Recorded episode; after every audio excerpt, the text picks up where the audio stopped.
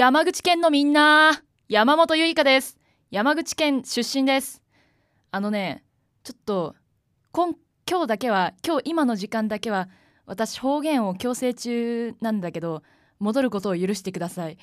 あんねあの言いたいことがあるんちゃ。あの山口におる人ら自分らのあのイン喋りのイントネーション普通じゃ思っちゃうよね。絶対。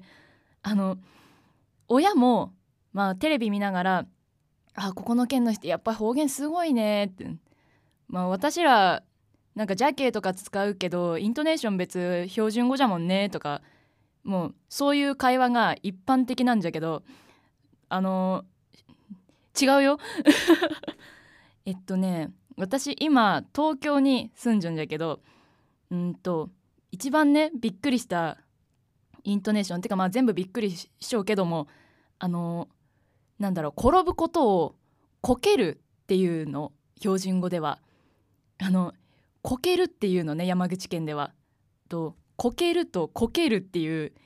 あのなんだろう言い方の違いがあるのこれ山口県の人らは全員こけるっていうよ。こけるって言わんのよ。あのね違うよ。標準語じゃないよ。まだまだあるけね。えっとあの先生を先生っていうのは山口県の人らとね先生あの例えば山本先生がいたとして「あ山本先生おはようございます」っていうのえっと標準語だと「先生」って言うのよ。で専門学校のことを略して、えっと、標準語だと「専門」私たらは私たちは「専門」って言うよ。でもあのもう聞いて分かったじゃろ？もう違うよ勘違いしない方がいい本当に えっと多分ねお母さん世代お母さんお父さん世代の、えっと方々が、うんと、子供にまあ私あのさっき最初に言ったような、まあ、私ら標準語に近いイントネーションじゃけねってまあ直そうとした時も直しやすそうよねってあのまあ言ってる方も多いかと思います。治りませんなかなか あのでもあのメリットもあるの。えっとね受けるよめっちゃ。と関東の人たちってなんだろうやっぱ東京のえっと正しいアクセントに近い人たちで喋る人が多いけあの私みたいなあの今もちょっと抑えちゃうけどあの方言バリバリでしゃべるあの人が現れたらものすごくテンション上げて接してくれるけあの人気者になった気分味わえるけあのなるべく多分消さん方がええと思う。うん。あの大切にしようね。バイバイ。専門学校東京アナウンス学院アナウンス科ではオープンキャンパス体験入学を開催中。声の仕事に興味のある方は東邦学園ホームページをチェック。どうも MC 滝沢だ。みんなは歩いてるか？歓楽街。僕もよく歌舞伎町を散歩してるぜ。楽しいよな。だけどそんな場所に必ずと言っていいほど嫌がる。そうキャッチだ。今日はそんなキャッチの上手な交わし方をこの MC 滝沢がレクチャーしてやる。しっかり聞いとけ。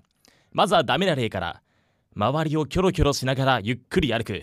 これはね声をかけてくださいって言ってるようなものだ。一瞬で対応に来るぜ。最悪のドクターフィッシュだ。何か反応するのもダメだ。すみません大丈夫です。とかも言いたくなる気持ちはわかるが反応が来た時点で向こうからはいけるってなるからな。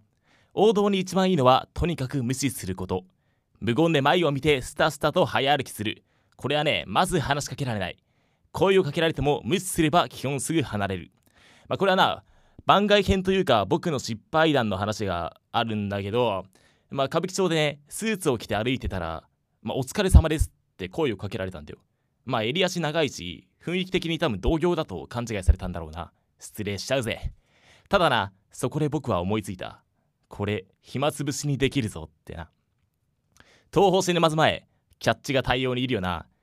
片っ端から「お疲れ様です」って声をかけていったんだよ。まあいわば逆キャ逆キャッチってことで。そしたらみんな一瞬戸惑った後に「あおお疲れ様です」って返してくるから今日どうああんましですね。あんまり止まってくれなくて。あそう頑張って。ありがとうございますみたいなやり取りを繰り返してたんだよ。そしたら気づいたら無料案内所のそばでなんか狐みたいな男に指さされてたんだよ。そしたらその直後奥からのそのそとクマみたいな男が来やがった。チーターみたいな速度で逃げたぜ。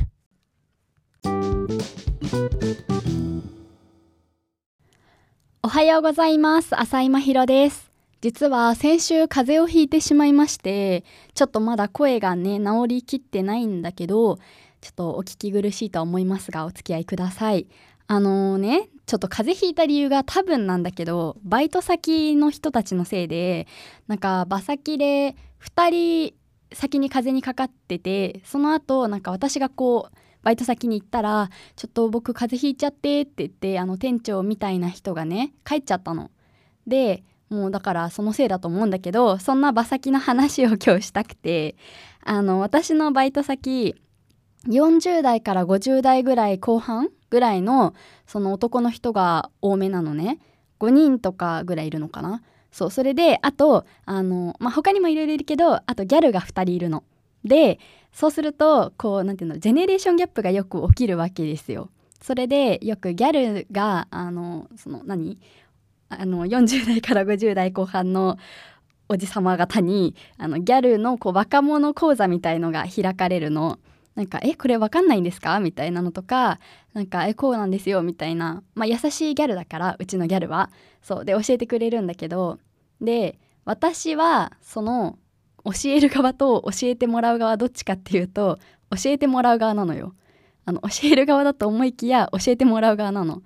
なんか私そもそもねあの大河ドラマ好きだし和菓子好きだしあの一番最初に芸能人で好きになったのがあのちょっと多分同い年の人分かんないと思うんだけど鬼平犯科帳に出てる2代目中村吉右衛門さんだったのね、まあ、それぐらいちょっとあの 自分の感覚が40代50代の人の方がこう何ていうの合っちゃう感じというか。であの若者についてよく分かってないわけだよ。そうそれで一緒にこう講座を受けてるんだけどもう最近分かんなかったのが、まあ、分かるようになったんだけどなんかキャパイって言葉があって分かる、まあ、キャパっていう言葉を聞けばわかると思うんだけどなんかキャパオーバーの略らしいんだよね。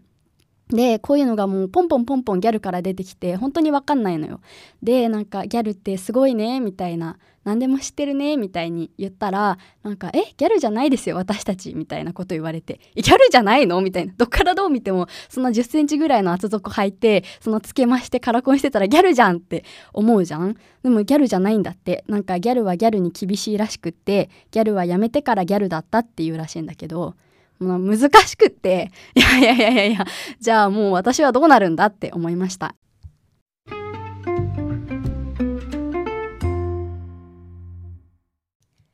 ハッピーバースデートゥーミーってことで今日あの収録日実はですねあのこの金の妙がですね人生19回目を迎えるということでえそんな話は置いといて突然なんだけどあの防災無線から流れる時報みたいなあの東京のこの新宿区内はなんか「夕焼け小焼けで」ってなんか今はゆ早い冬だから4時半くらいに流れるんだけど東京はこの1回しか聞いたことないんだけどその自分の地元の岩手県の大船渡市は1日にね3回流れるんだよ。で朝の7時とお昼の12時と夕方の5時にそれぞれ流れるの。でまあまだ3回だからまあなんだろう聞き慣れたっていうか東京に来てから1回しか聞いてないからちょっとん？っていうかなんかえー、1回しか流れないんだみたいなこと思ったんだけど 3回なんか3回ってちょっと多いかなっていう感じがするんだけどうちのその大船渡市の自分大船渡町っていうところに住んでるんだけどあのなんだろう大船渡市の中で三陸町っていうところがあってその三陸町は1日に4回流れるの。朝の6時とそのお昼の12時と夕方の5時と夜の9時に流れるっていう。でさらに大船渡市の隣にある住田町っていうところがあるんだけどそこがえっとね何時かな？おひん？午後の2時か3時くらいに急にねちゃんちゃんちゃちゃんちゃちゃちゃちゃんちゃんちゃちゃんちゃちゃちゃってラジオ体操が流れるんだって。嘘って思ってそれ実際にあの住田町に行って聞いたことがあるからあれなんだけどちゃんちゃんちゃちゃちゃちゃって本当に流れるんだってあの友達から聞いたことあるからあれなんだけど本当に流れてきてえこれ町内の皆さんえ？って思ってただ聞き逃してるのかあの真面目にラジオ体操取り組んでる人でもいるのかな？なんて 思っちゃって。え、って午後だって3時でしょ？お菓子食べながらお昼寝したりとかしねしたい時間帯なのになんかラジオ体操流れたらさ え、ってならならない？え？って踊っちゃう？えみんなして町内のみんなしてねおじいちゃんおばあちゃんも一緒にさあ皆さん踊ってくださいって言ってるようなもんじゃんって。いう。だからなんか地域によってね時報いろんな面白いのあるからみんなもぜひあの聞いてみてね地元のもっていう。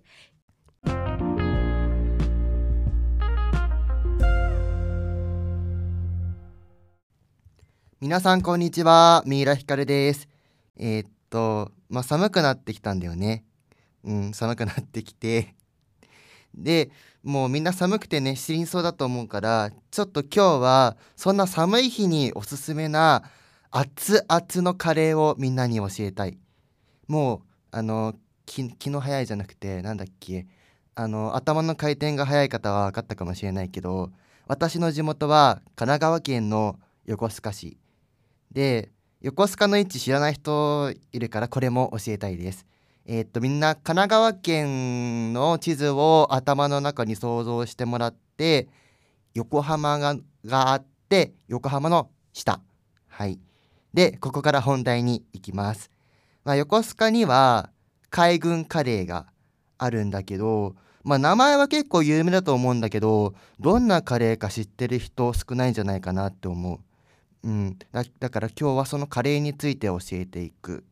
教えていくめっちゃ偉そう。教えていきたいと思います。えっとまあその海軍カレーなんだけどもともと日本海軍で提供されていて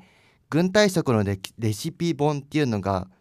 明治41年に発行されたんだけどそのレシピレシピ本に載ってたのが海軍カレーだったみたい。で19年間ねこの横須賀にいて、まあ、知らなかったわけよこのことをね、うん、でそれを知った時えーこのカレーそんな歴史あるんやへーって思ってました。はい。そしてもう一個海軍カレーにはルールがあって3つあるんだけどまず1つ目牛乳とサラダを必ずセットにして提供する。はい。多分給食で出てくるんだけどやっぱり給食でセットで出てました。で2つ目は昔懐かしいカレー。これよくわかんないですね。はい。で3つ目は横須賀市内でしか提供されていない。この3つのルールを満たしたのが海軍カレー。はい。ということでみんな海軍カレーを食べに横須賀に来たくなったと思うのでこの冬はぜひ横須賀に来てね。以上三浦ひかるでした。